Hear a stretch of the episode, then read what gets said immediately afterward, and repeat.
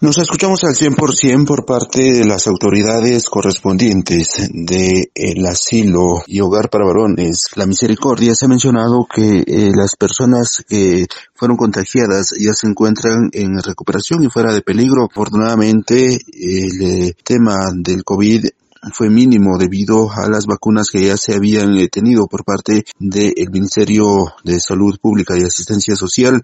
Sin embargo, también el Centro de Atención Permanente continúa dando el seguimiento a este hospicio. Esto es lo que se menciona al respecto por Sordomitila Alvisures de el asilo La Misericordia. Gracias a Dios los pacientes pues están recuperándose.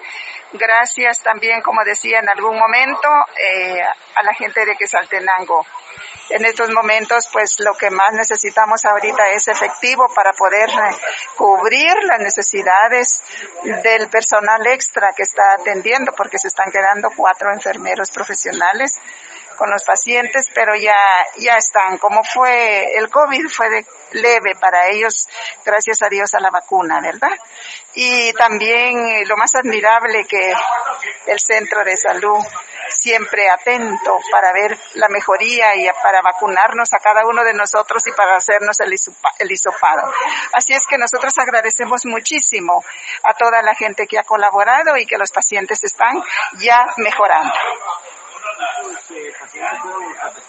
Por el momento, pues mm, son 14 cinco de personal supuestamente, ¿verdad?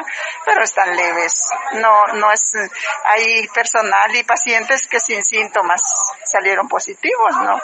Ni siquiera rinitis, ni dolor de cabeza, solo un decaimiento leve. Y unos, por supuesto que sí, ¿verdad? Por la edad y por la complicación que tiene, pero están bastante bien. Primero Dios, creemos que la otra semana ya van a estar recuperándose mejor y completamente. Primeramente Dios, ya con el segundo hisopado, ¿verdad? que puede venir el centro de salud a, a controlarlos.